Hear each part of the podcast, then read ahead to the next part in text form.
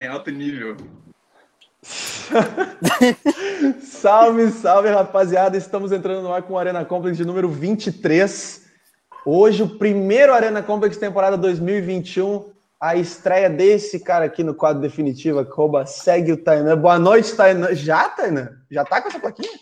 Não, eu já, tô, eu, já, eu já tô com essa plaquinha faz uma semana, umas três semanas já. Muito boa noite, pessoal. Obrigado, João. Como é que vocês estão? Tudo bem? Uh, ansioso para o primeiro programa no elenco fixo. Vamos ver o que acontece com esses dois colorados aqui que estão aqui embaixo. Para brilhantar nossos debates, hoje estamos com dois quase sócios do programa já. O que é o maior sócio da história do programa está aqui embaixo, né?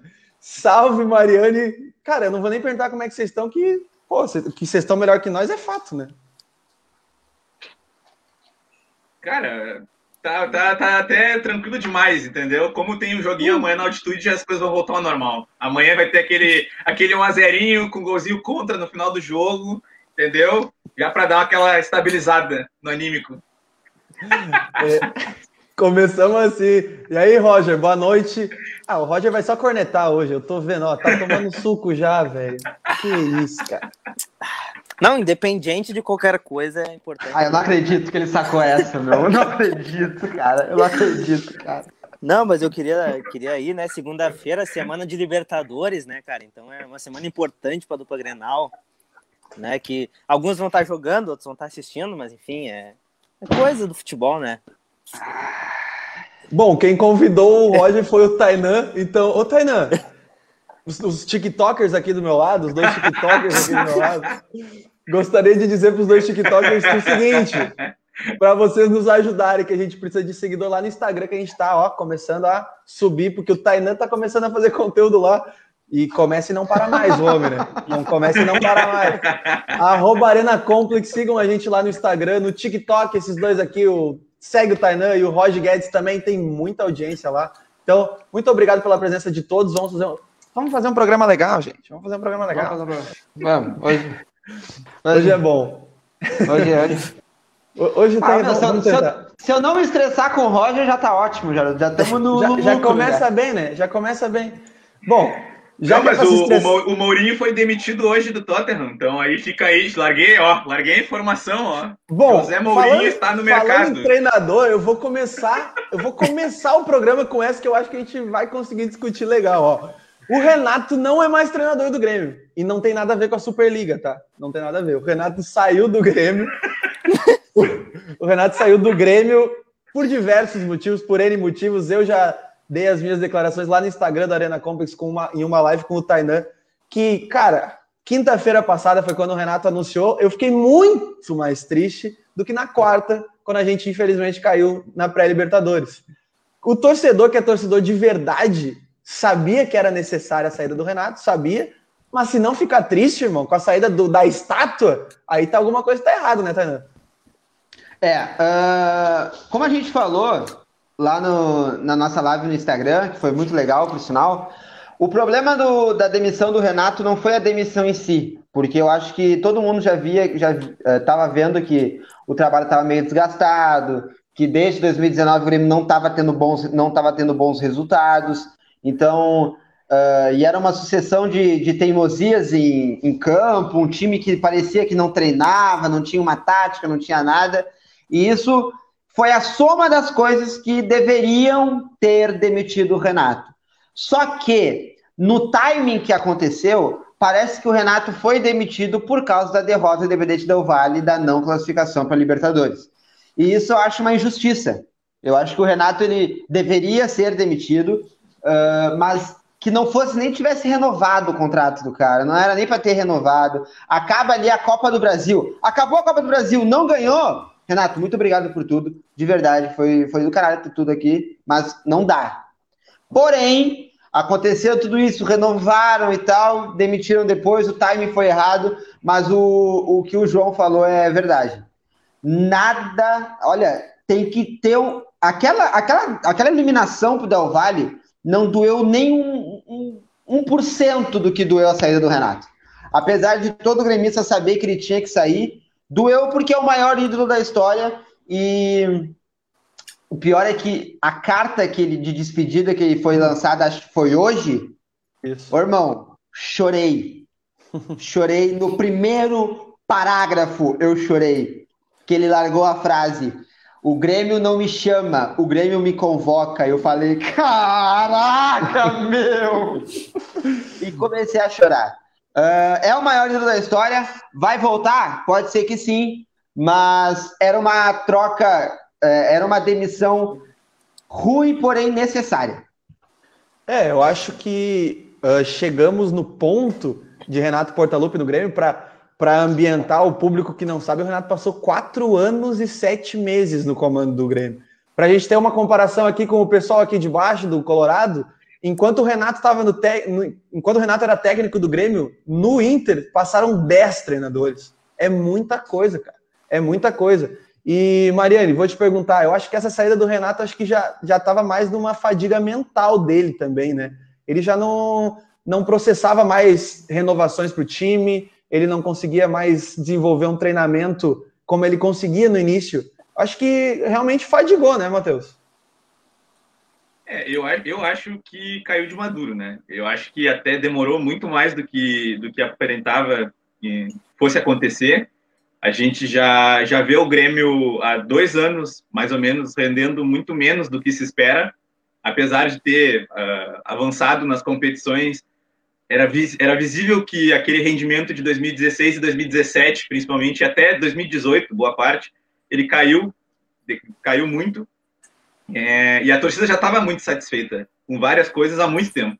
Só que como tinha algumas individualidades no, no, no grupo que se sobressaíam, carregava um pouco o piano. O Renato, por ser o maior ídolo da torcida do Grêmio, é, esse fato também ajudou é, nessa, nessa, nesse adiamento né, dessa, dessa despedida, eu acho, pelo menos, porque Sim. realmente, se a gente for analisar só pelo desempenho do time, já era para ter saído há muito tempo. E a torcida já, já falava que queria ele saindo há muito tempo. É, eu, pelo menos, via a, a torcida pedindo há muito tempo.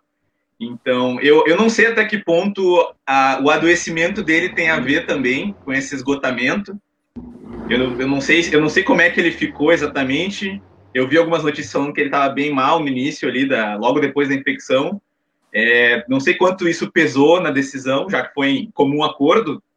Não sei até que ponto isso deu uma epifania nele de, bah, não, vou dar uma segurada para passar mais tempo com a família, sei lá eu. Mas o parecer geral é que, para mim, demorou para acontecer e, e, eu acho que demorou para acontecer por esses motivos que eu acabei de falar. E agora, infelizmente, dependendo do que acontecer, na, do que o Romildo decidir, o time do game vai melhorar, então isso é ruim. É, e de fato, o que, o que, de fato, uma, uma das, um dos grandes fatores disso, e que o Mariani tocou bem no assunto, é que não tem torcedor, torcedor do Grêmio que critica o Renato, tinha os montes. Mas não tem torcedor do Grêmio que odeia o Renato.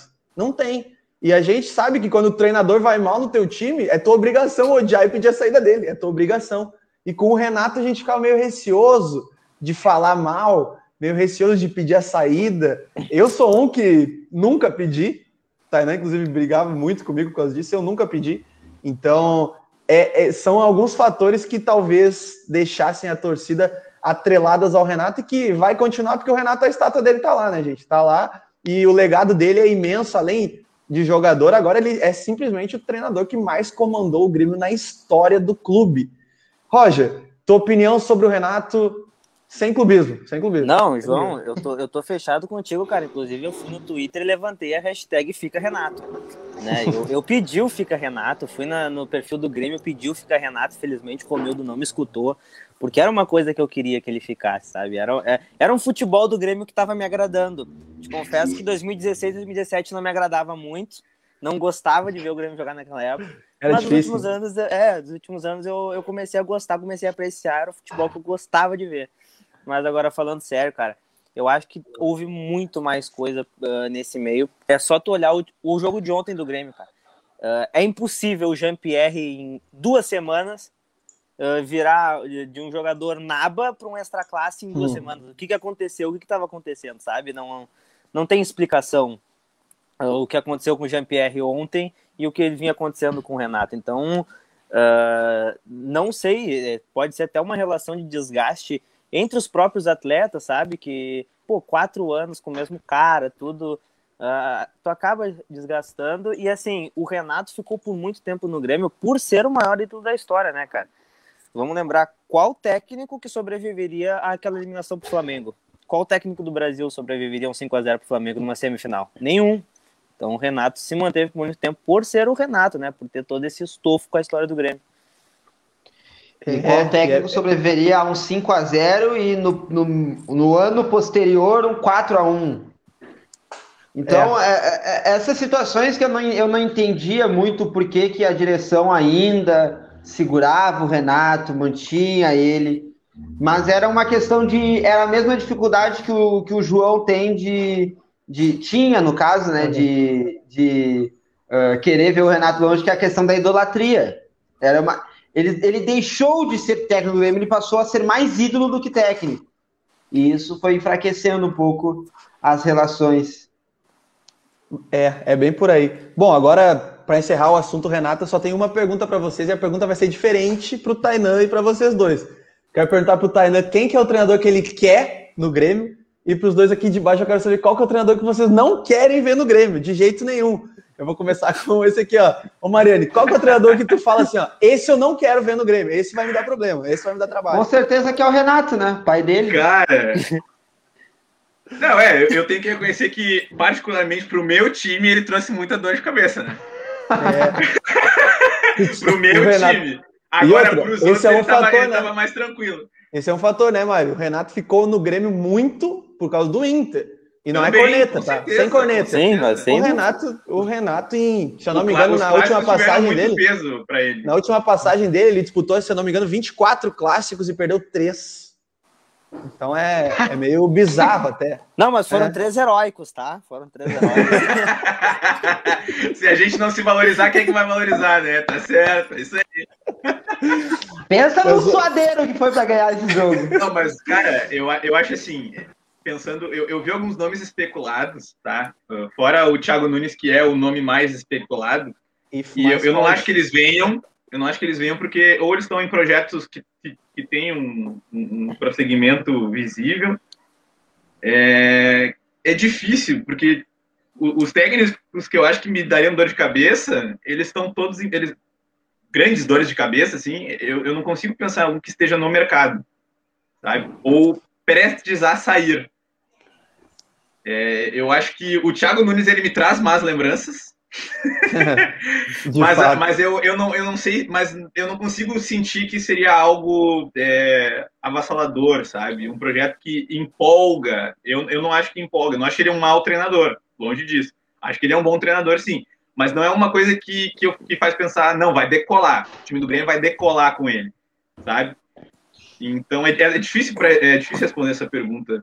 É, essa, essa de quem eu não gostaria que assumisse, porque quem eu acho que poderia decolar não viria.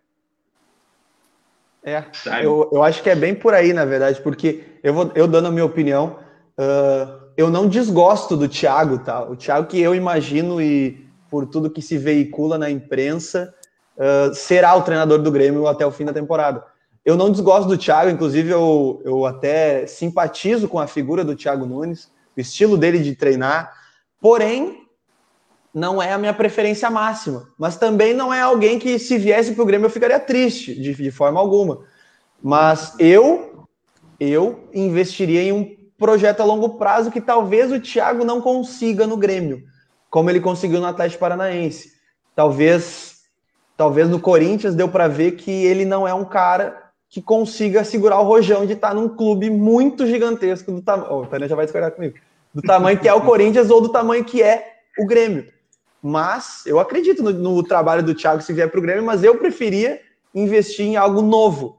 E algo novo para mim é o que o Inter está fazendo, é o que o Inter fez com o Cudê, é o que o Flamengo fez com o Jorge Jesus. Eu acho que é investir em algo com ideias novas. Quem seria essa ideia nova? Uh, veiculou o nome do Esqueloto que treinou o Boca Juniors? Talvez um bom nome. Veiculou o nome do BKSS que estava no Racing, substituiu o Cudê?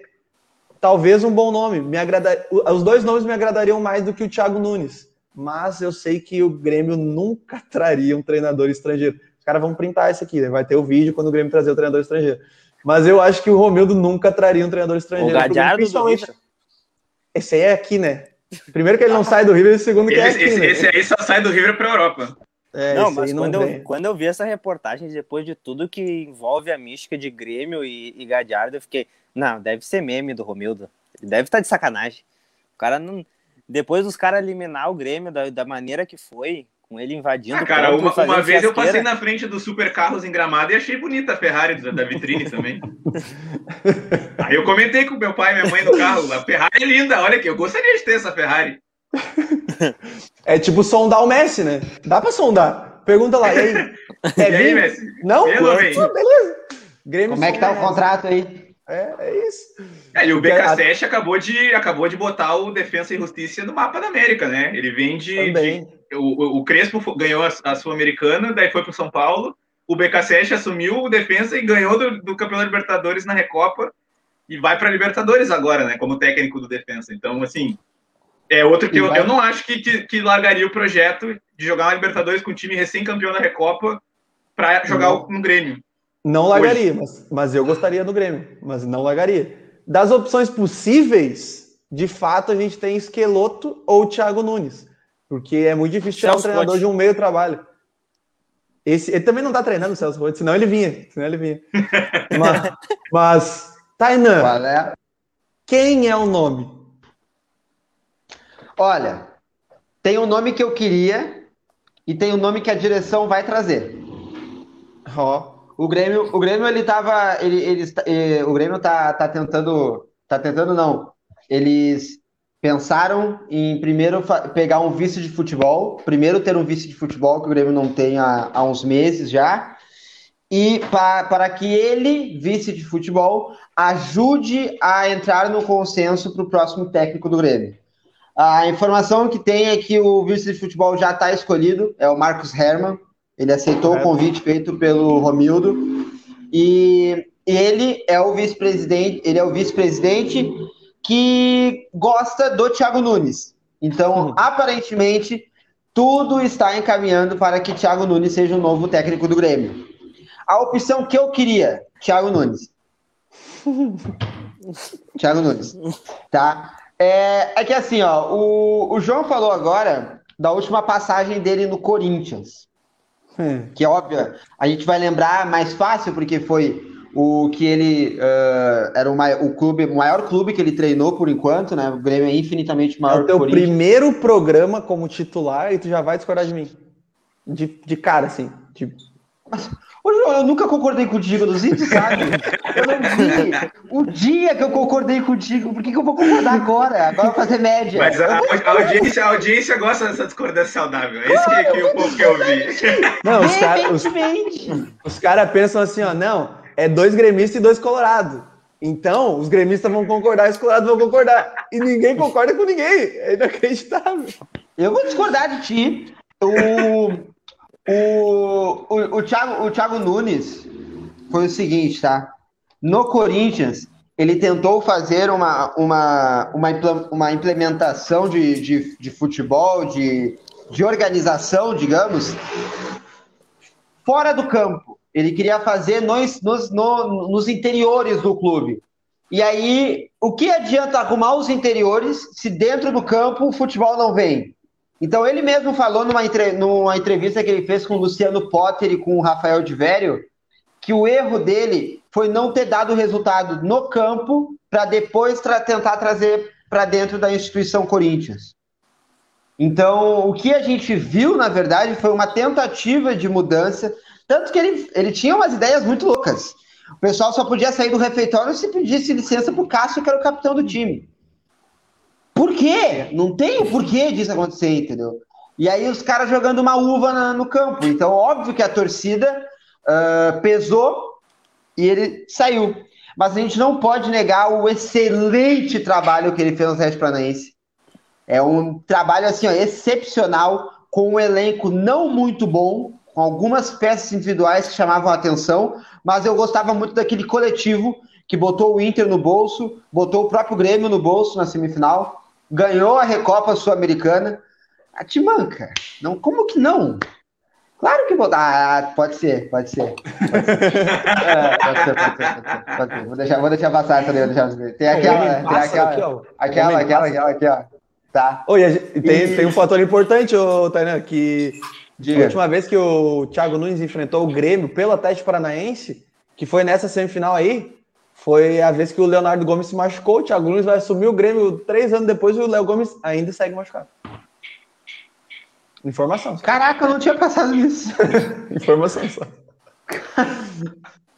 Caraca, o departamento, do médico, o departamento médico do Grêmio é uma piada. É, o açougue, o açougue do Grêmio é, é, é bem, bem relevante mesmo. Mas tem um fator o, que me agrada. O Gomes está superando o tempo Deixa só...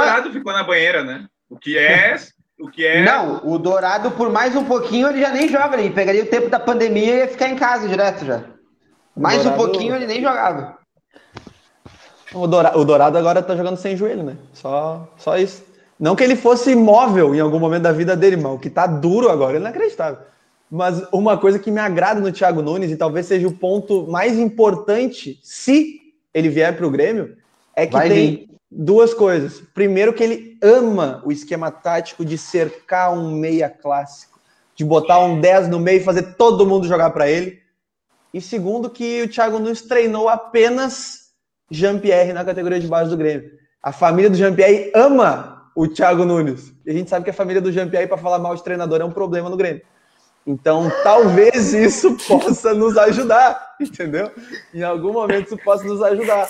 Porque se é, botar o Grêmio com a 10... Eu recebi, eu recebi uma informação de um insider no Grêmio, parece que é o pai do Jean-Pierre que vai anunciar o novo treinador. em uma live no Facebook. Live no Facebook do pai do Jean-Pierre. E, de, e, tem que ser depois da uma e meia da manhã, senão ele não, não aparece também. Mas, mas é, cara, eu, o, o Jean-Pierre o Jean -Pierre é um fator decisivo pro Grêmio esse ano. É o único fator que pode decidir pro Grêmio esse ano. Que se ele quiser jogar, irmão, aí esquece. Como assim, bola cara? ele tem. Bola ele tem.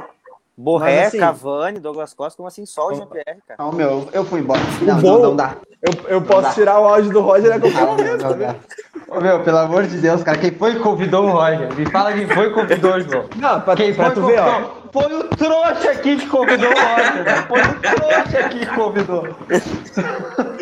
Bom, meu, é, é difícil, que eu e o Mariano, a gente tá dando comentários embasados. Os TikTokers aqui, eles estão em pé de guerra. Os dois TikTokers aqui, cara. A rivalidade do TikTok. Que ah, isso, meu. Só para eu terminar é o, pessoal, é o pessoal mais suave o pessoal da mídia, né? Para fazer o... o balancete. O balancete, é. O balancete. Eu só queria Mas... terminar eh, dizendo Vai. que uh, eu gosto muito do, do Thiago Nunes uh, pela forma tática de jogar. O João já falou já do, do o, o João já falou do fato de, de cercar o meio campo e tal. E eu acho que vai ser muito importante a vinda dele, porque o Grêmio está precisando de um técnico tático. O Grêmio não precisa de técnico para elenco, o Grêmio não precisa de técnico para marqueteiro, o Grêmio não precisa de técnico para Ritos Colorados, isso aí deixa para nós. O Grêmio precisa de um técnico para botar um sistema tático, fazer a coisa funcionar e aí o Grêmio voltar a jogar futebol. Porque o Grêmio não joga futebol desde dois, final de 2018. De fato. Bom, e falando em futebol, passando rapidamente, ontem... Agora que, se, como, como o Tainá comentou, né, que ele queria... Pode falar, Mari.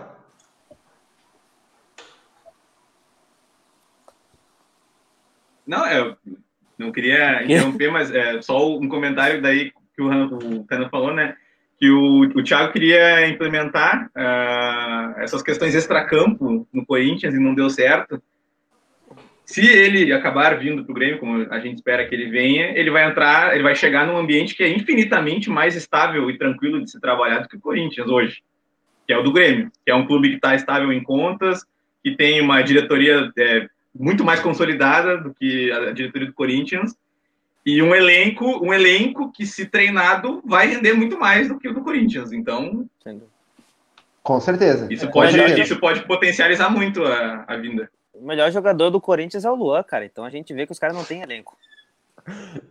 Bom, depois Respeita. dessa, só vou falar o seguinte. Respeita.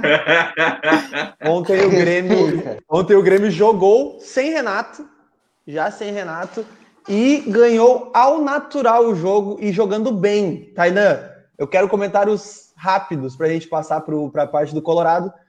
O Grêmio, eu, eu diria que venceu e convenceu, e eu não digo convenceu porque começou a jogar bem, não. Convenceu porque ganhou o jogo. E é isso, simplesmente. Ah, convenceu porque era o Novo Hamburgo, né?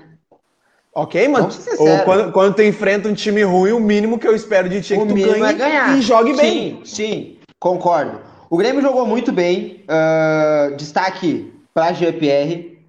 Orquestrou o meio-campo. Uh, botou o primeiro tempo no bolso. No segundo tempo ele já deu uma caída de rendimento. Uh, Wanderson, uh, destaques individuais, tá? Wanderson. O que joga o Wanderson é uma palhaçada. É uma palhaçada o que joga o Wanderson. Força física, é uma palhaçada. é inacreditável. É uma palhaçada. Outro destaque, Tu não vai gostar. Eu vou falar. Hum. Juan, baita destaque. Para mim, é. Já tomou a frente do, do Rodrigues, já da, é que, Não, isso da, aí eu concordo, da... mas de longe, de longe, de longe. É que o Rodrigues, se botar o Juan e o Cone, talvez, talvez dê melhor. Porque o Rodrigues é inacreditável que é duro o Rodrigues. O Rodrigues é zagueiro, zagueiro. Às vezes é necessário ter o Rodrigues no elenco. Mas quando depende dele para alguma coisa, é, é difícil, cara tu bota o Rodrigues do lado do Jeromel, ele joga bem, né? Aí é fácil também. Mas também qualquer um, né? Eu vou te dizer é que o Rodrigues infiltra na área adversária melhor que o Alisson. O que o também não é difícil. No Hamburgo ali é inacreditável, cara. É eu inacreditável. Aqui, ó, eu, eu nunca vi o, o Roger jogar futebol, mas o Tainan eu já vi, o Mariano eu já vi. Eu diria que tem, como eu já vi o Tainan e o Mariano jogar, eu sei que tem duas pessoas aqui nessa live que jogam mais que o Alisson. Eu e o Mariano. Porque que o Alisson, é, cara, é, é, um negócio inacreditável como que o Alisson é titular do Grêmio ainda, cara. É um negócio inacreditável. Porque, assim, ele não tem uma característica boa. A característica boa dele é que ele não tem reserva. E aí é Na por verdade, isso que ele joga. O que, o que me dói de ver o Alisson titular é porque tem uns guri ali que daria para colocar mais, entendeu? Tem o Léo Chu, tem o Léo Pereira, Sei lá, bota, ah. bota o Thiago Nunes se ele vir, bota no lugar Nossa. do Alisson. Ah, o bota o Pinares jogar. ali. Eu acho que, eu até acho, informação, informação. Eu acho que no primeiro jogo da Sul-Americana, o Pinares vai fazer a do Alisson. Acho que não. Jean-Pierre no meio, Pinares, Ferreira e Diego Souza. Mas isso eu Pinares, acho. O Pinares é muito lento para recomposição. Depende do treinador também, né? Quer falar, eu ouvi que tu queria falar, Roger. Cara, é uma coisa que eu nunca entendi por que, que o Grêmio não utilizava o PP e o Ferreirinho em cada ponta, cara. Pra que, que tu vai utilizar o Alisson se tu tem PP e Ferreirinha? É uma coisa que não. Essa. Cara, essa esse é um dos mistérios da fé. Essa conta não é uma bate. Coisa... é, a matemática não explica isso. Não a matemática tem. não explica. Nada explica isso. A única coisa que explica é que o PP tá, tá em Portugal já, né? Ele tá aqui só de, de corpo mesmo. A alma já foi. Como ah, mas constrangedor a entrada de PP em qualquer jogo do Grêmio depois que ele foi vendido para Portugal. É Incrível. constrangedor. O cabelo bagunçado, a cara amassada, parece que saiu da, do quarto Tá, Saiu do Fortnite. Ele, ô Pepe, vem, vem que eu preciso de ti. Ele veio. Ele tá, é ele tá tanto tempo, ele tá tanto tempo em Portugal que ele já não sabe mais o esquema, né? Ele foi entrar no lugar do, Ferre... do, do foi entrar lá no segundo tempo quando deu vale, perguntou onde é que o Ferreira queria jogar, ele não, ele não sabe mais o que tá acontecendo. Não, o Mas PP, não, não cara, meu Deus, cara. O cara não, não cortou o cabelo, né? O meu, ele não cortou o cabelo, né? Não, ele não fez nada! Ele não treinou também, Roger! Ele não fez nada! Não, assim, mas... o, o, PP, o PP não é que o PP não treina. O Grêmio em si já não treina. Mas o PP. Cara, o PP. Não. Meu, o PP parece aquele. Sabe quando tu tá fazendo um. Tu tá armando um fute, falta 10 minutos e o cara fala, não vou poder ir. Aí tu liga pro brother que tá dormindo. E ele acorda e vai. É o PP. Pior. Ele, ele tá com sono, ele tá com o cabelo desarrumado, ele não sabe o esquema, ele não sabe como que ele vai jogar. E ele vai pro o jogo, pior, cara. Pior que isso, é o cara que a gente leva um amigo que nem vai jogar, ele só tá ali. E ele tá de calça jeans, tênis Nike Shocks. Puxu, falta um. Tu olha pra ele e fala assim, ó. Vem. Para aí que tu vai entrar. Ele tá Vem. com o paninho do. Ele tá ah, com o paninho do assador no ombro já, começou a, a, a, abrir cara, os pacotes. O cara afiando a faca, o cara afiando a faca. Como é que é? Eu vou entrar agora. Não, tá tirando. Entendeu? O, o PP é constrangedor, galera. É constrangedor. Uh, e não tem como mandar ele para Portugal. Tô fazendo uma pergunta, sei lá, não sei. Dá, não tem como mandar dá. ele. Dá para mandar ele para Portugal, aluga. De aluga férias, um deixa de férias lá. lá, um mêsinho. Compra dois, uma esteira, deixa ele correndo na esteira para ele não perder o. Entendeu? Porque vamos, ele não tem mais. O, não tem mais motivo para estar tá aqui. Ele não tem mais o porquê estar aqui, entendeu? Bom, uh, depois desse desabafo sobre PP, encerramos o Grêmio por hoje e volta Tassiano, que o Tassiano saiu, o Grêmio despencou. É inacreditável. E ele Bom, cresceu, meio... hein? Tá, tá bem, tá bem, cotado, tá bem cotado no Bahia, hein? Cara, eu gosto, Tassiano. Só larguei essa e vou dizer pro pessoal: sigam a Arena Complex. Estamos hoje aqui com dois convidados especiais, Matheus Mariano e Roger Guedes. O, esse cara aqui, ó, arroba segue o Tainan, agora tá fazendo conteúdo lá. Tá fazendo, tá fazendo conteúdo lá na Arena Complex. A gente tem vários comentários aqui, principalmente. Tu, pô, esse é bom. Tu gosta do Tassiano, cara. É, eu gosto. Uh, esse comentário é muito bom, Tainan, que é o seguinte: senhor Matheus Araújo, ex-Arena Complex, disse: vocês não entendem nada de futebol. Saudades do antigo Arena Complex.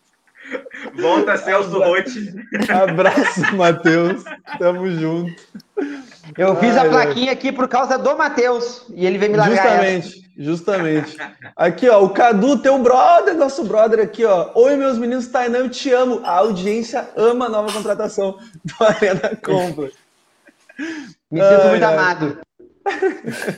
Bom, a gente vai passar para o Inter e antes, assim, o Inter vai, vai estrear na Libertadores? Vai. Amanhã, inclusive, vai estrear na Libertadores o Inter. Mas tem uma coisa que é mais importante essa semana para o Colorado do que estrear na Libertadores. Talvez mais importante até que a queda do Grêmio na Libertadores, que é isso aqui, ó. Tyson voltou para casa. Eu acho que é o seguinte, cara. Eu acho que o Inter se credencia. Ó, os dois colorados com a mesma reação. Vai começar a se aquecer. que vai acontecer? meu os caras começaram a se aquecer, meu. Deus. Meu Deus. Eu olhei pra baixo, tava o Roger aqui, ó. Não, o, cara, eu falei assim, ó. Parece que, o, parece que o Mariano ele tava pensando assim, não, beleza, vamos falar do Inter. Quando eu falei, o Tyson é do Inter, ele fez assim, caraca, mano, o Tyson é do Inter, mano. O que tá acontecendo? Ô, Mari, qual que é a sensação de ter de volta? Além de ter o Tyson, simplesmente por ser o Tyson, ser um torcedor identificado e principalmente, além de ser novo, porque ele tem 32 anos ainda, vai receber um salário que, pelas minhas fontes seguras, é o salário que é Rodinei mais Abel Hernandes, que pô, é uma baita de uma troca, tá? Que baita troca vocês fizeram. E, cara, simplesmente eu acho, na minha humilde opinião, sem clubismo, tá? que bota o Inter em outro nível, em outra gaveta, porque o Tyson é de outra gaveta. O que, que tu acha, Mário? Eu vou só fazer uma ressalva nesse último comentário que o Abel Hernandes, se não fosse pela questão financeira, quanto ele estava recebendo, ele poderia continuar no, no time. Mas foi, para mim, estritamente financeira a questão, porque ele, para terceira opção de centroavante, ele sempre entregou aquilo que a gente esperava dele. Nada. Ah, mas enfim, feita essa ressalva, cara, é, é, é, é, é que o Abel, o Maria, é que tu sabe, né? O Abel Hernandes ele saiu do Inter para fazer o Arena Complex, né? Tá aqui, ó. O Abel Hernandes. Novo contratado. O Abel não precisa fazer nada, ele fez o gol de empate no Grenal, não precisa de mais nada. Mas, cara, falando agora falando sério, é, é até engraçado que é, eu, o Roger, a gente, outros torcedores, a gente reage da mesma forma, é porque é muito louco, a gente passou, sei lá, cinco, seis anos, sabe, com isso assim, todo ano saía, e nas primeiras vezes tu te empolga, só que depois fica chato, sabe? Porque é aquela coisa, depois, depois perde a graça, tipo, a gente já sabe que o contrato lá é ruim, que tu tem mais uns anos para render alto, sabe? Então, para que ficar, sabe? Todo ano Tyson no lance de craque dando entrevista no Beira-Rio, ah, todo ano Tyson indo para torcida, Tyson fazendo post, não sei o quê, porque ele, ele, é um, ele é colorado, sabe? Ele é um cara identificado, ele sempre assiste os jogos, ele sempre torce, ele é amigo de muita gente aqui, a família dele é daqui, né? Ele é daqui, enfim. E aí, quando, quando realmente a, a coisa começa, quando o Potter lançou a, a notícia e ele é amigo um pessoal do, do Tyson. É, aí pessoal. que realmente quem tava, tipo, pouco iludido ficou muito iludido. E depois o que aconteceu nos dias seguintes foi, cara, é inexplicável, porque é, é, quando finalmente cai a ficha, sabe? Depois tu vê ali o clube fazendo o tweet dos olhinhos e da cuia e, e, do, sabe, voltando. Aí depois, cara, começa a soltar foto dele, o vídeo que para mim é tipo top melhores anúncios de um jogador que eu já vi, para mim. O vídeo, o vídeo do Tyson, de anúncio do Tyson, para mim é, é um dos melhores anúncios do futebol brasileiro, de questão de marketing, assim, por tudo que foi pensado, contexto, tudo. E, e, é por isso que toda vez que a gente fala, não, e o Tyson, a gente, a gente colorados, né, a gente fica tipo, cara, o Tyson, porque é, é, demora para tu assimilar que tu tem um ídolo de volta, um ídolo que ainda tem é, muito, muito gás para gastar, principalmente futebol brasileiro, que é uma Esse gaveta, é o ponto. umas gavetas abaixo, sabe, do Esse futebol é o ponto, europeu. Mariane, é um desculpa. cara que ano passado, ano passado, o Tyson foi eleito para a seleção da UEFA Europa League. Ano passado. Ele tá É. saindo de ser um dos selecionados da UEFA Europa League para ser camisa 10 do Inter. Isso é. Sabe? E tá vindo por um salário que, tipo, va- vai ser alto comparado a outros do grupo, mas é, é olha, olha o nível que o cara tá, tá desenvolvendo e ele tá vindo. É, esse é o tipo de cara que tem que receber essa quantia, se não mais até, sabe? Se fosse possível. Então é por isso que a gente está tão empolgado e é por isso que toda vez a gente reage dessa forma, porque é difícil de acreditar ao mesmo tempo que a gente está muito feliz. A respeito de salário, Mari, uh, só para o pessoal se ambientar que não entendeu quanto, quanto em média custava Rodney mais Abel Hernandes, uh, em torno, não vou dizer certo, tá, mas eu, eu, pelas minhas fontes, tá, em torno de 850 mil reais, 900, então entre 800 e 900 mil reais por mês vai custar o Tyson ao Inter. Não me entendam mal, tá, mas é um valor muito barato para o que o Tyson representa de bola, de futebol de fato e do que o Tyson vai gerar de retorno para o Inter. Eu não estou falando retorno dentro do campo, tô falando retorno fora do campo, de marketing, de venda de camisa, de tudo mais. E se a gente comparar aí com jogadores que fazem sucesso no Brasil hoje, por exemplo, o Tyson vai entrar, e eu espero que não entre, mas eu imagino que vai entrar, na mesma prateleira de jogadores como o Arrascaeta, o Bruno Henrique, o Gabigol, ou então vamos ali para o Palmeiras, o Luiz Adriano, que veio, veio a peso de ouro também. Gabigol, por exemplo, gente, ganha 1 milhão e 300 mil. O Daniel Alves ganha 1 milhão e 300 mil. Então, isso seria um, um impacto muito alto no, no, no custo para o Inter. Então, um salário de 800 mil, para quem não lembra, agora há pouco, o D'Alessandro ganhava próximo disso, que o D'Alessandro tinha contrato que ganhava em dólar até pouco tempo atrás, o D'Alessandro ganhava isso. No Grêmio, o Grêmio trouxe o Diego Tardelli, que na época foi uma boa contratação, infelizmente não vingou, que ganhava um milhão por mês. Então, o salário do, do, do Tyson realmente é um salário muito aceitável, muito mesmo. E, cara, tem tudo para dar certo. E aí, Roger, qual que é a E- expectativa agora? E é investimento, né, cara? Porque, cara, tu pagava, ah, tu pagar 800 mil por dois caras, que, ok, como o, o- ele falou, o Abel serve, serviu pro Inter como terceiro reserva, mas assim, não chega aos pés do Tyson, né, cara? Então é, é uma coisa que eh, tu vai botar na balança, é uma, é uma troca que qualquer clube do Brasil faria de olhos fechados. Isso aí eu não tenho dúvida. Só que eu queria levantar um outro ponto que é o seguinte, que ano passado o Inter estava disputando o brasileiro até a última rodada, sem Saravia, sem Bosquilha, sem Guerreiro, utilizando ah, o Patrick como escape de velocidade. E, e aí não tá chegando só o Tyson, né, cara? Tá voltando os, os jogadores lesionados, já voltou o Guerreiro, já voltou o Saravia, chegou o Palácio, então assim, o que é um garoto aí, 19 anos e joga muita bola, então assim, o Inter, ah, a- o maior reforço do Inter, eu acredito que veio do departamento médico, né? Que são as voltas do, do, do Saravia, principalmente, no lugar do Rodinei, o Bosquilha e o Guerreiro, que é extra classe também, que se voltar a jogar o que joga e conseguir jun, jun, juntar o nível de futebol do Guerreiro, que a gente já viu ele apresentar com o Tyson, vai ser um ataque muito, muito legal de se, de se ver, né, cara? Então, eu, eu tô com a expectativa lá em cima, eu já até falei para todo mundo que esse ano o Inter vai fazer o seguinte, cara. O Flamengo, ah, em 2019, ganhou Libertadores e Brasileiro. O Palmeiras, em 2020, ganhou Libertadores e Copa do Brasil. Então o Inter vai chegar esse ano, vai ganhar Libertadores, o Brasileiro e a Copa do Brasil, né? E fecha a régua. Só isso? Sonhar. Às 8h57, amigo. Não? Mas eu não tô iludido, eu tô sendo realista. Não, pé no chão, só, pé no chão. Chegou o Tyson, chegou o Tyson, chegou o Neymar, que eu não entendi o que aconteceu aqui. Porque Tyson é uma, é melhor que Neymar. uma choradeira na parte de baixo aqui, uma ah, choradeira. Não, chegou o homem, chegou o Deus, salvamos agora. Agora nós vamos ser campeão do mundo de novo. Agora vai estar.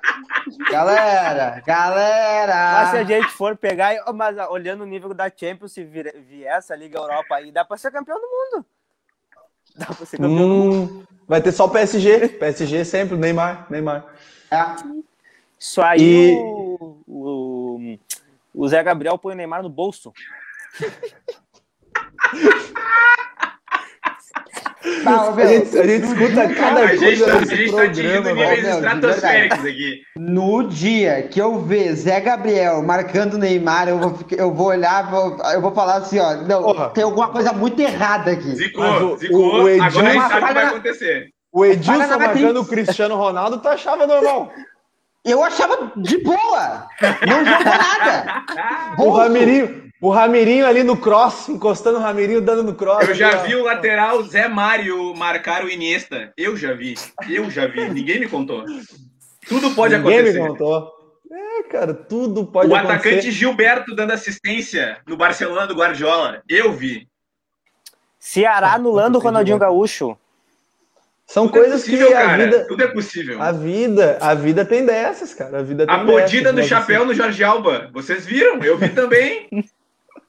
eu vi, é, eu vi, eu vi o Chicão botando o Fernando Torres no bolso. Eu vi aqui. Nossa, e botou no bolso. E botou, e botou olha, realmente. Não. E o, e o Danilo dominando aquele jogo. Bom, tem os comentários aqui que é o seguinte: a gente tem audiência ilustre, mais um ex Arena Comics que disse aqui, ó. O próximo, Sandrinho, meu parceiro. O próximo é o Oscar, mais três anos de especulação e no quarto ele vem. Aí, ó. Mais um para voltar pro Inter. O Yuri falou Nossa. o seguinte, ó, só vai cair a ficha quando ele for relacionado para a partida. É, Libertadores está é. chegando. Sandrinho Isso meteu vai, aqui, vai ó. Vai ser um pecado não ver ao vivo anunciar o nome dele no Beira-Rio. É verdade. Se o Moledo tivesse jogado no Maracanã, o Inter seria campeão brasileiro. Calma, Sandrinho. Calma. O, é o Tyson, o Tyson ele, ele vem pro ele vem pro Inter, é, ele chega essa semana em Porto Alegre. O Inter já escreveu ele na, na Libertadores porque não precisa ter o um nome no bid, ele não tem o um nome no bid ainda, mas estão uh, fazendo todas as correrias para conseguir fazer isso. Uh, ele já vem já com uh, já vem bem fisicamente, já estava treinando lá, ele era titular, foi afastado porque brigou com o técnico, fez aquelas aquelas funções que ele já estava forçando já para dar o vazare. E aparentemente ele inicia o jogo contra o Deportivo Táchira, que daí é semana que vem, né? Isso, Isso, na outra. Na outra semana. Então, cara, eu acho que assim, ó. Vou dar minha opinião sobre o Tyson, tá? E sem clubismo? Não, não estou no meu lugar de fala. Já vou falar agora. não estou no meu lugar de fala. tá bom? Eu só vou falar. Eu só vou falar. Uh, eu acho uma baita contratação, porque é sempre bom repatriar um ídolo. É sempre bom. Tava com essa com esse hype quando achava que Ronaldinho e o Gaúcho voltaria, mas não veio, né? E Graças a Deus que o Traíra eu, não veio. Eu gosto muito desses jogadores que voltam para o clube de, de origem, uh, abdicando do, do que recebiam, porque aí mostra amor ao clube. E a gente, como torcedor, a gente reclama tanto que a gente não vê o, o sangue dos caras no, no, no, gramado, jogando, parece que eles não jogam pela camisa. Oh, ah, vocês, vocês agora vão ter um jogador que vai jogar pela camisa. Então, eu acho que é uma baita contratação. Tenho medo, num Grenal aí do nada, né? O famoso quem tem, tem medo, né, Tânia? Quem tem, tem medo. Quem a tem, lembrança tem medo, é viva, a lembra... A lembra... as lembranças são vívidas. É, eu, eu, esses, dias eu tava, esses dias eu tava no Twitter e eu é, vi um é, Era um borrão, era um borrão, mas dá pra lembrar. Eu vi, um, eu vi um contra-ataque do, do Tyson, que ele largou correndo e Aquele... ele botou a bola num. E ele botou a bola num ponto futuro pro Nilmar e o Nilmar tava atrás do meu zagueiro. O Nilmar, ele tava hum. atrás do meu zagueiro e ele buscou a bola e meteu a caixa. E como, e... como jogava a bola o Neymar, né? Pelo amor de Deus. 2x1 um, dois a um no Colosso da Lagoa, em Erechim. É isso aí. É isso aí. É, o Gustavo Manhago tava narrando aquele jogo. E, Enciclopédia cara, Mariana. Acho até que é, foi o Jonas que fez o gol do Grêmio esse dia. Acho, não tenho certeza. Eu acho. Que, acho foi o D'Alessandro, o D'Alessandro faz um gol de falta espírita logo no início do jogo, assim, que não pega ninguém. E aí depois no, o Grêmio empata e aí o, Grêmio, o Inter faz o 2x1, acho, com esse gol de contra-ataque. E é legal de ver esse gol do contra-ataque, é a comemoração do Tyson. Porque, claro, o Nilmar faz o gol e corre pro outro lado. O Tyson, ele para e fica assim, ó.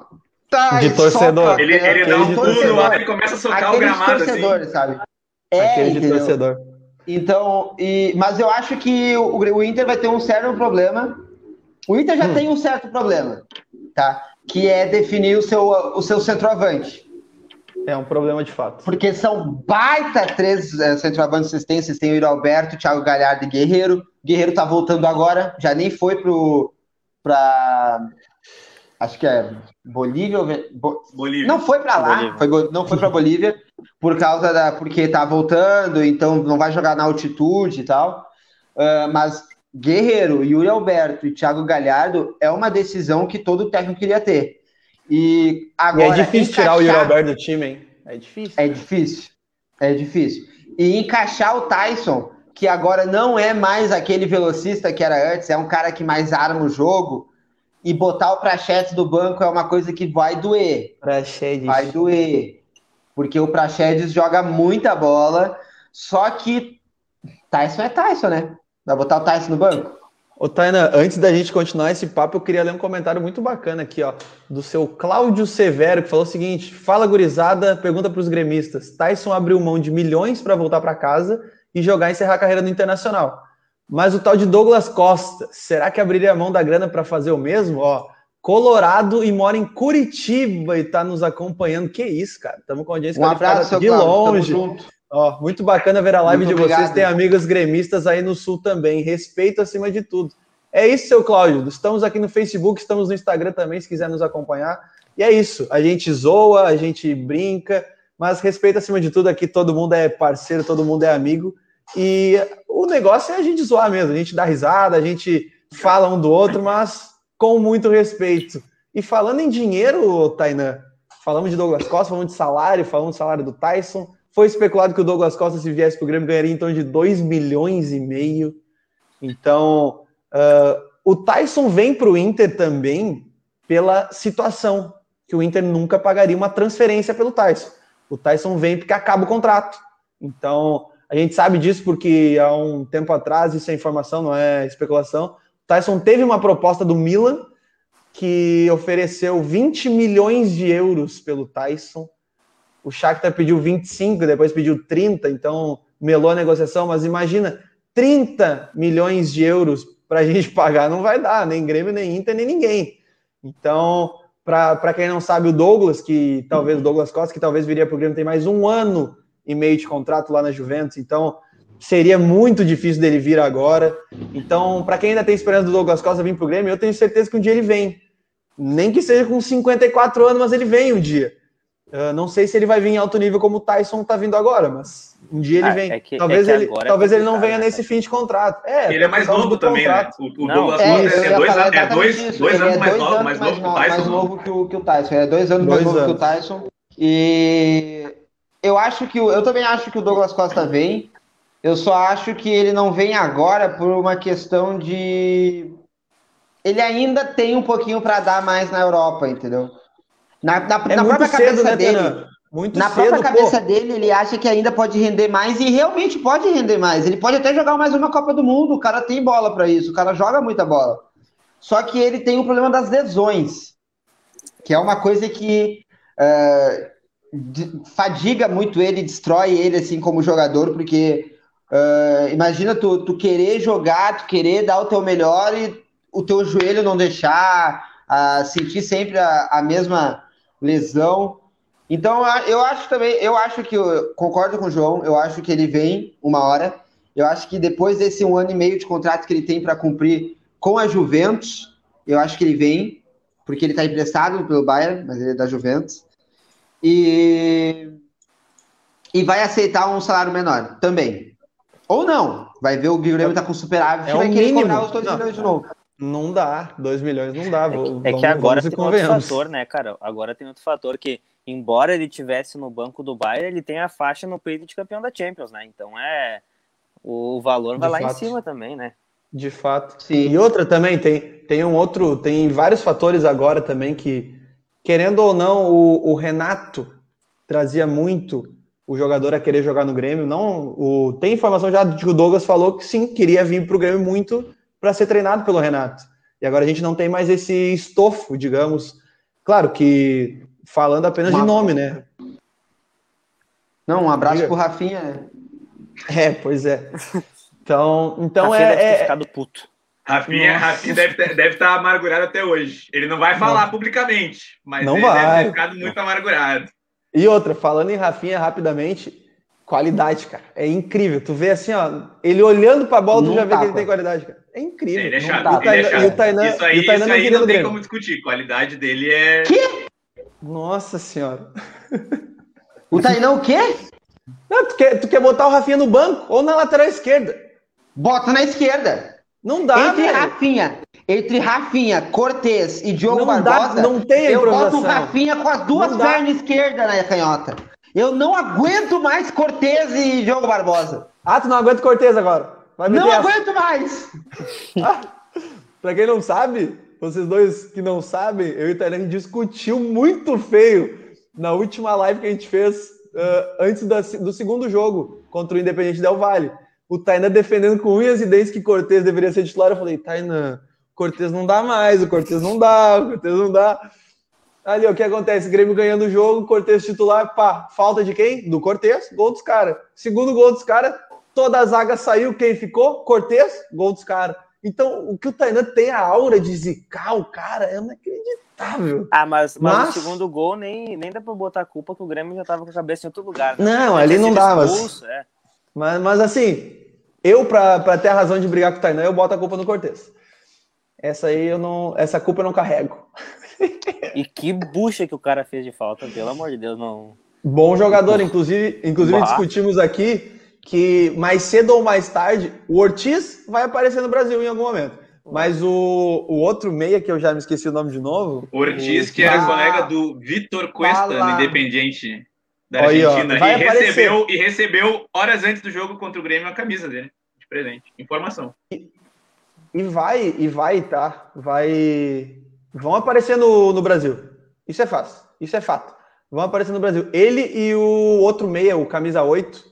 Que Eu fez tô os dois pesquisando gols- aqui o nome dele. Lorenzo mas Faravelli. Joga muito. Faravelli, que fez os dois gols contra o Grêmio no primeiro jogo. Esse eu tenho certeza que vai aparecer no Brasil em algum momento. Certeza.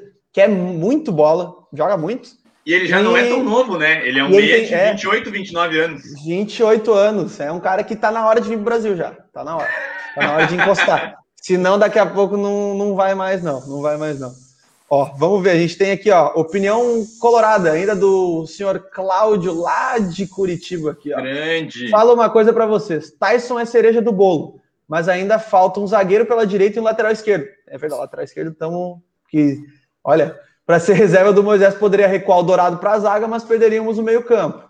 Ramires tem que ter tempo para colocar em prática seus pensamentos, foi assim com o Del Valle. Vejo que o Ortiz jogou muito, incomodou o Grêmio. De fato, tem que dar tempo pro senhor Miguel Ángel Ramírez e a torcida tem que segurar a onda, né, Mariane? Porque se, se se atropelar, o homem vai balançar e a gente sabe como é que é a direção de time brasileiro. Não, com toda razão. Ele estava sendo queimado antes de chegar, né? E eu acho De incrível. Eu acho incrível isso. O cara nem chegou, já tinha gente aqui refutando. Aí perdeu o Grenal, já saiu um monte de reportagem. Não, porque o jogo posicional, uma farsa, não sei o quê. O Grêmio, o Renato anulou facilmente o jogo posicional. E, e, na, e a gente não pode ser né, muito extremo no início de trabalho, é, que tem potencial. É, eu até comentei com, com uns amigos assim que o, o Grêmio fez uma boa marcação no, no Grenal contra o Ramires, mas ela foi só boa. Ela não foi um jogo excepcional de combate ao jogo posicional, porque o jogo posicional foi que proporcionou as duas chances do Inter, que foram claríssimas, duas chegadas na cara do goleiro que não foram convertidas. Se tivessem sido convertidas, como é que seriam as manchetes no outro dia? Sabe?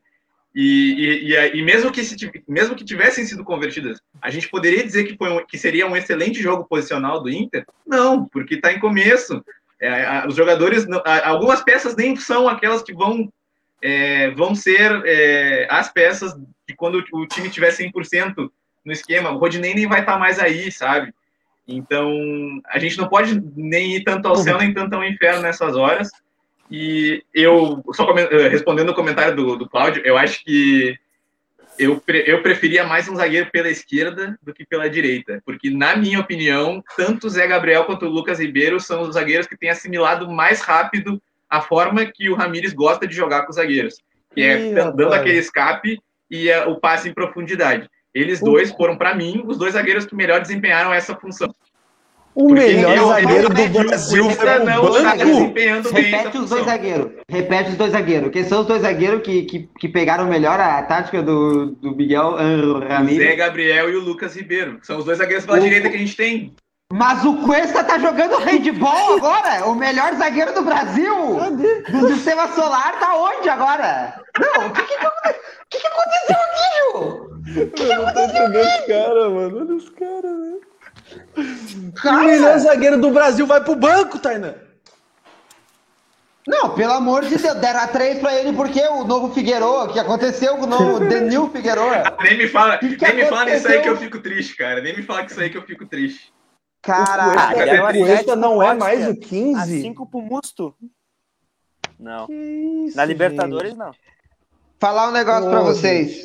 Mas é isso que eu acho. Eu, eu também acho que a, a prioridade maior é um lateral esquerdo. A maior. Nossa, mas faz. Tem que trazer para ontem um lateral esquerdo. Eu tenho uma tá, dica para vocês. Tem um ali na Eita. Bruno é o nome dele. Bruno. Conhecem como Cortez, mas é Bruno. E eu, vou, eu vou te falar, eu vou te falar que eu gosto mais do Léo Borges do que o Moisés.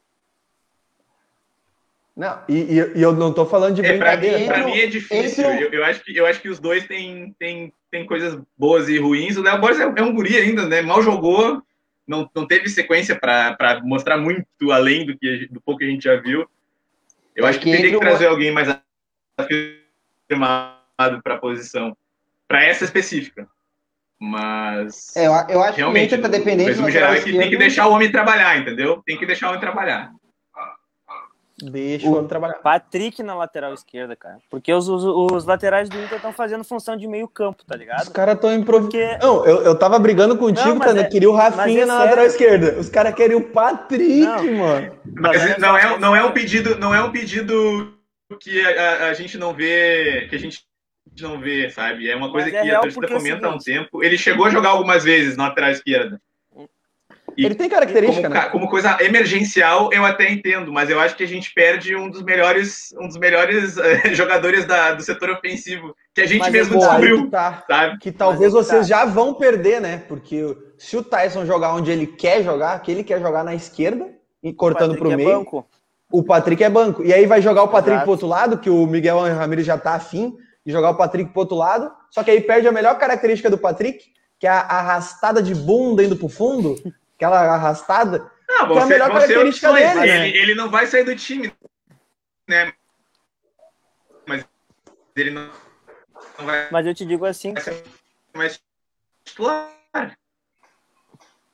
Eu acho que o Inter depende. O Inter tá precisando do lateral esquerdo desde Kleber Chicletinho. É, cara, poxa, o ah, Kleber Chicletinho jogava muito, né?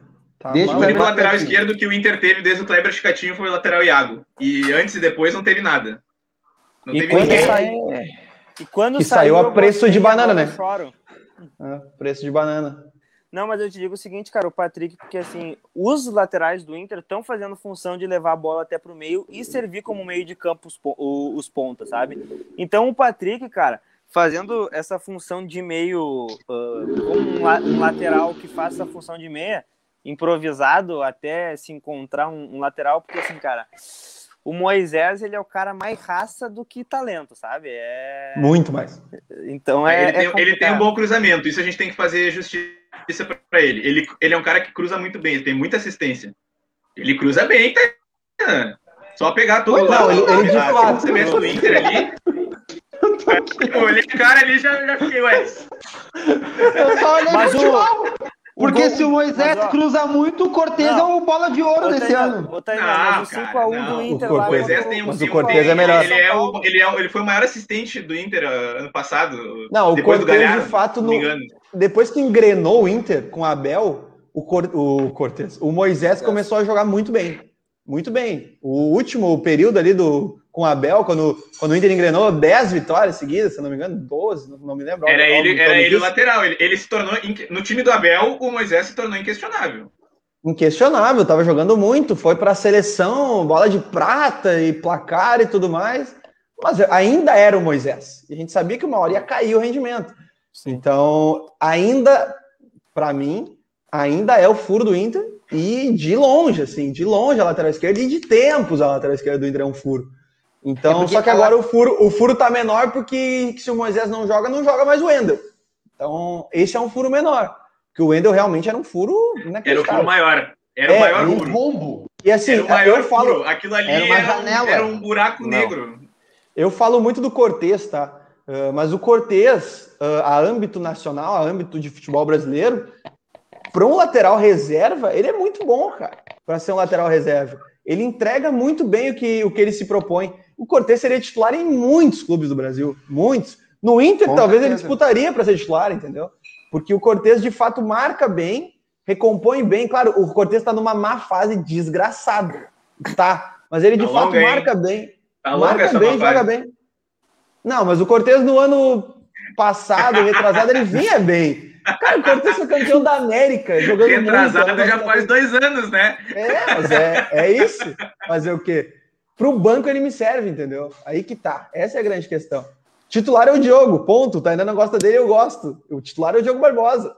Não tem o que falar. Pelo amor de Deus, pé de rato.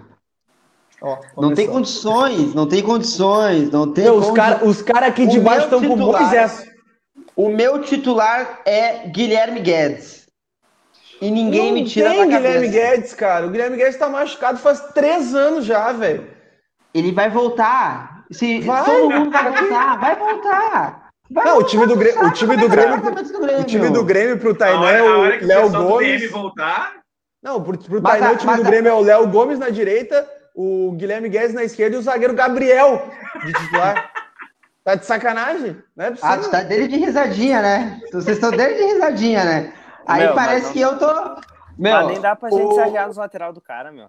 Os caras têm o Diogo Barbosa e o Rafinha. A gente tem o Moisés e o Rodinei.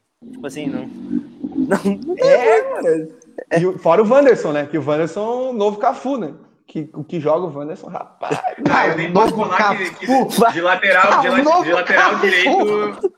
De lateral direito, o Inter tá bem servido. Ah, meu, nós estamos muito. Isso não reclamo. O Rodinei vai. Porque assim, o Rodinei vai sair agora, né? Mês que vem ele sai. Vai jogar a primeira fase da Libertadores e deu. Pode não ser um problema, porque ele ainda vai jogar a primeira fase da Libertadores. ainda dá pra fazer nada. Mas gol tirando contra, ele, o Inter tem o Saravia, o Heitor e o Mazetti, que, tipo, pra mim são, é, é, um, é uma trinca de laterais direito que poucos times, pouquíssimos times no Brasil têm uma trinca de laterais direitos tão, tão qualificada, na média geral, sabe? Então isso para mim é, é, é muito bacana, é muito positivo. Agora, a lateral esquerda é a que a gente já vem conversando aqui. Lateral esquerda mas, é triste. Mas aqui falando, falando sério, galera, falando sério aqui, ó, no Brasil, é no isso. Brasil, no Brasil, nós não temos uma safra boa de lateral esquerdo. Não. Vamos ser sinceros, a gente não tem. O que vocês vão lembrar agora vai ser o quê? O Vinha do Palmeiras e o Felipe Luiz do Flamengo. E o Arana. Acabou. E ponto. E o Arana. E acabou. É e é acabou, isso. não tem mais. Me diz o lateral esquerdo do outro melhor que eles, ou equiparado, não ou na sequência. Cara. Não tem. Não tem. Entendeu? Então não tem muito que a gente ficar aqui mas, lamentando. Mas, ah, a gente eu não vou dizer que Luiz tem jogo brasileira, né, cara? Felipe Luiz tá em é, não, Felipe Luiz é, não, outro, Felipe outro Luiz, ele é, ele é topo da prateleira. Não, é e outra, que a gente vou, limpa. Eu vou mais longe, tá, né? Não acho que é só lateral esquerdo, não. Eu acho que lateral direito também. Porque tem laterais direitos. Aí o Cafu, que tu acabou de falar. Não, laterais direitos, ok, assim, beleza, bons jogadores. Mas tu consegue citar, assim, ó, cinco laterais direitos no Brasil que são, meu Deus, esses caras jogam muito. Não Daniel tem, Alves. Não tem. Né? Que não joga na lateral. Ele, tá jogando ele, agora. Ele tá jogando, tá é, jogando. Ele tá tentando voltar, porque ele sabe que no meio campo. Por isso que o time. Isso é um dos motivos do time ter melhorado, né? Daniel Alves jogando de lateral direito. É, Aí perguntam pra ele quem que é o melhor lateral direito do mundo. Ele fala, eu. Então joga na lateral, né, irmão? Pô, jogou a vida inteira ali. o cara foi. Eu, eu acho que eu comentei, eu acho que eu comentei isso numa das outras lives que a gente fez no passado, durante o Brasileirão. Que o cara foi melhor jogador da Copa América como lateral direito. No ano anterior à vinda dele pro São Paulo. E ele foi isso. jogar de volante. Não é? tem cabimento isso, cara. É isso. É isso. Não tem... Ah, mas ele tem 30 e tantos anos. Sim, mas ele é o Daniel Alves, cara. Aqui no futebol brasileiro, o Daniel Alves, tu bota ele na lateral direita, ele é melhor que 98% dos caras. Tu bota o Daniel Alves na lateral direita no CSA, o CSA vai pra Libertadores. Ele joga mais que o Rafinha, na minha opinião. Cara, ele joga mais que o Rafinha. Olha, olha, o Rafinha, olha como o Rafinha destoa na lateral direita. Destoa. Cara, e, o Daniel e não, Alves não... é titular do Barcelona hoje, cara. É, pô. É titular de vários e é clubes é do mundo. E é mesmo. E outra, tem vários, é vários eu, não tô, eu não tô falando de gente que torce para esse time que eu torço aqui também. Uh, veículos do centro do país falam assim, ó, quem que é o melhor lateral direito do país? Agora com o Daniel Alves voltando para lateral, a gente tem que repensar. Mas quem é o melhor lateral direito do país? Ah, o Rafinha voltou e não jogou nenhum jogo, e é ele, sabe? Porque não tem outro. Aí tu pensa, ah, tem o Marcos Rocha no Palmeiras, excelente lateral, mas é feijão com arroz?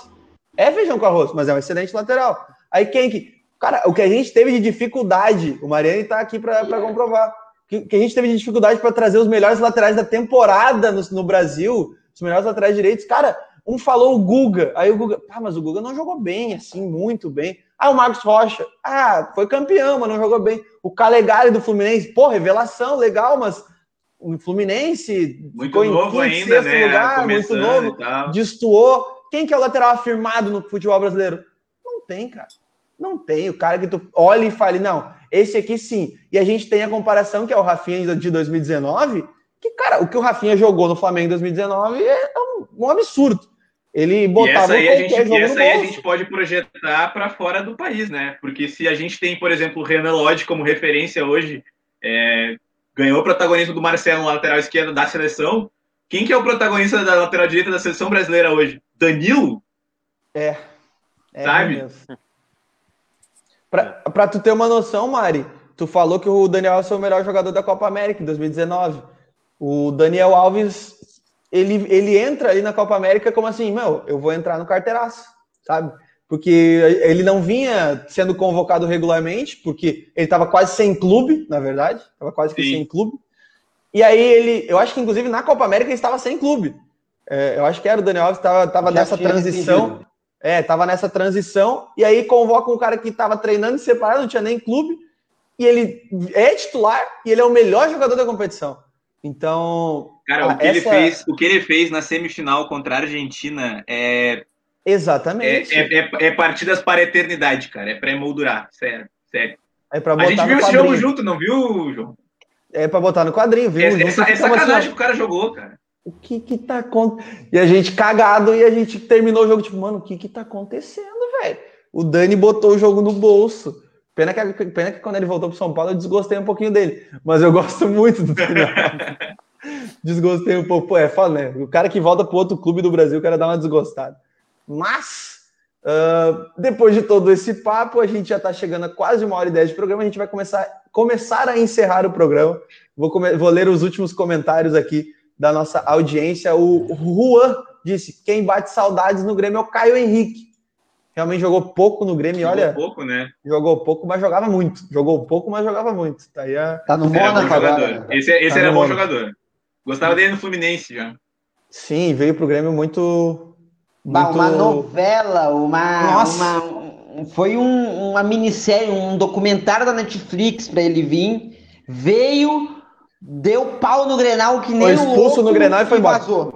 E vazou. E vazou. É isso. Ele só veio para dar uma tunda e largou. E largou. Ou tomar, né? Não, nem me lembro mais onde é que o Caio Henrique estava nesse meio campo.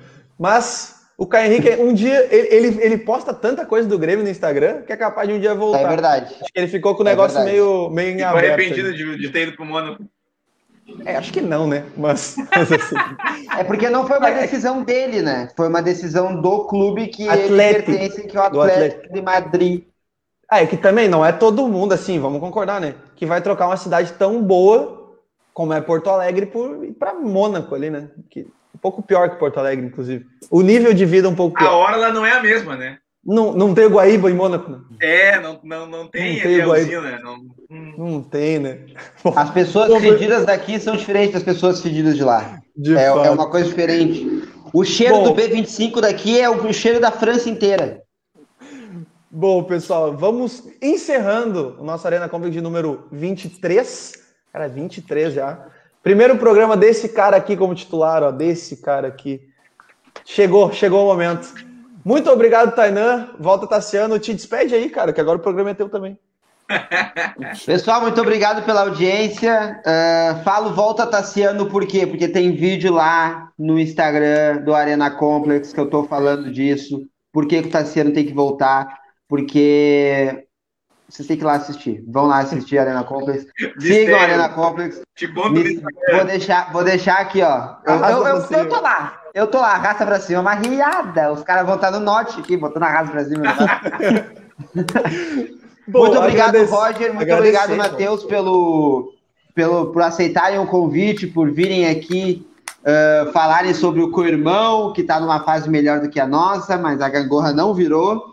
Tá bom? A gangorra o Everton, não. O Everton virou. errou pênalti, hein? O Everton errou pênalti. Eu não. Tá, não é corneta, é informação, informação. Aquela fenda lá foi fechada, mas ele, mas ele bateu horroroso aquele pênalti. O que ele, ele bateu aqui na arena. Ele bateu horroroso o outro que ele errou. Não, não ele bateu bem. O Marcelo ele, ele bateu. O Groy que pegou. O problema é que agora esse aqui ele bateu, deu lá em Marte a bola. Bom, mas eu acho que é isso, pessoal. Agradece, Muito obrigado. Agradece os caras, Tainan. Já agradeci. Agradeceu. agradeceu. O Roger tá, tá, tomando suco até agora. Eu não vou falar nada do Roger também. Olha lá, o meu, bah, o meu. Muito obrigado, de verdade. Espero que vocês apareçam mais vezes, galera, de verdade. É muito bom é fazer o programa com vocês. Muito o programa bom. flui muito legal. E... Até porque agora a gente está numa, numa deficiência de colorados no programa, né? A gente está com é essa verdade. deficiência. É um clima mais gostoso de trabalhar sem Colorado, mas, mas não dá. mas não, e, e, a última vez que eu vim, eu vim meio melancólico, né? Que o Inter tinha acabado de perder pro Flamengo, agora eu vim um pouquinho mais contente, né? Então. É, hoje tu veio mais, mais alegrinho, né? Mais alegrinho. Bom, já vou aproveitar o gancho. Muito obrigado pela participação, Roger. Espero que volte muito mais vezes. Valeu, obrigado. Estamos sempre aí, estamos sempre às ordens. Mariane, tamo junto. Sócio já, sócio, ah, já tá na carteirinha. Vocês dois, já, tá o João já sabe há tempos, o Tainan também já sabe mais recentemente, mas já sabe também. E, cara, sempre muito, muito bom estar aqui no programa, sempre muito bacana participar, agregar. E o resto é o que quem já me viu aqui nos programas antes já sabe. E sempre que der, eu vou, eu vou dar o pulo aí. Vocês podem contar comigo. E Mari, tu também está participando de um podcast colorado de vez em quando, é isso? Quero, quero essa divulgação também. ele tá, ele tá, ele tá então, todo podcast. zero ele. Tem dois, dois amigos meus convidaram para participar do projeto deles. É um, é um projeto de, de podcast e de lives também, daí específica para o Inter. A gente faz é, podcast semanal, faz live pré-jogo, pós-jogo, pré-jogo com convidados, geralmente, quando a gente consegue. É, o projeto é bem bacana, são quase 10 pessoas envolvidas, então, envolvidas. Então eu vou agora. Bom, já, eu não ia falar nada, mas já que, já que me, já que me deram tá essa aqui, brecha, a brecha é, eu vou tá pedir, então, para todos os colorados aí que estão nos assistindo ou que tão, vão ouvir depois a, a gravação no, no, podcast da Arena, para seguirem no YouTube, Intercast 1909, no Spotify é Intercast, tudo junto, é, no Twitter, arroba Intercast1909, e na Twitch, onde nós também temos lives, Intercast1909. Então fica aí é a, a, recomendação. É, sigam e acompanhem que é bem massa. A gente tem o conteúdo da Libertadores, do Brasileirão Feminino, vai ter, tá tendo Galchão também. É, muito massa, acompanhem. Mas é, o, o, minha, as minhas participações no projeto lá, elas não, de forma alguma, impedem os convites aqui. Então, né? Qualquer coisa, estaremos aí novamente. Já que não tem contrato de exclusividade, a gente vai aproveitando e convidando o Mariani enquanto ele ainda pode. Daqui a pouco assina contrato e não vem mais, né, Otainan? ah, daqui a pouco ele já, né? Salário maior, essas coisas. Proposta é, daqui a pouco Europa. Eles alçam voos maiores. Mas eu quero, quero ver se ele vai lembrar. O primeiro podcast que ele participou foi aqui. Primeiro. Vai lembrar. Feito, não, a gente jamais valeu. esquece. Jamais esquece. Não tem, não pode esquecer. Valeu, gurizada. Obrigado pela presença de vocês. Obrigado pela audiência de quem nos acompanhou até aqui. E você que nos escutou até agora no Spotify, tamo junto. Arroba Arena Complex lá no Instagram. E vocês aqui de baixo que estão me vendo aqui, meus colorados preferidos, já estão convidados também para lives no Instagram, que lá daí a gente só troca ideia mesmo. Aqui a gente até fala sério de vez em quando. Feito, gurizada. Tamo junto. Até a próxima. Feitoria.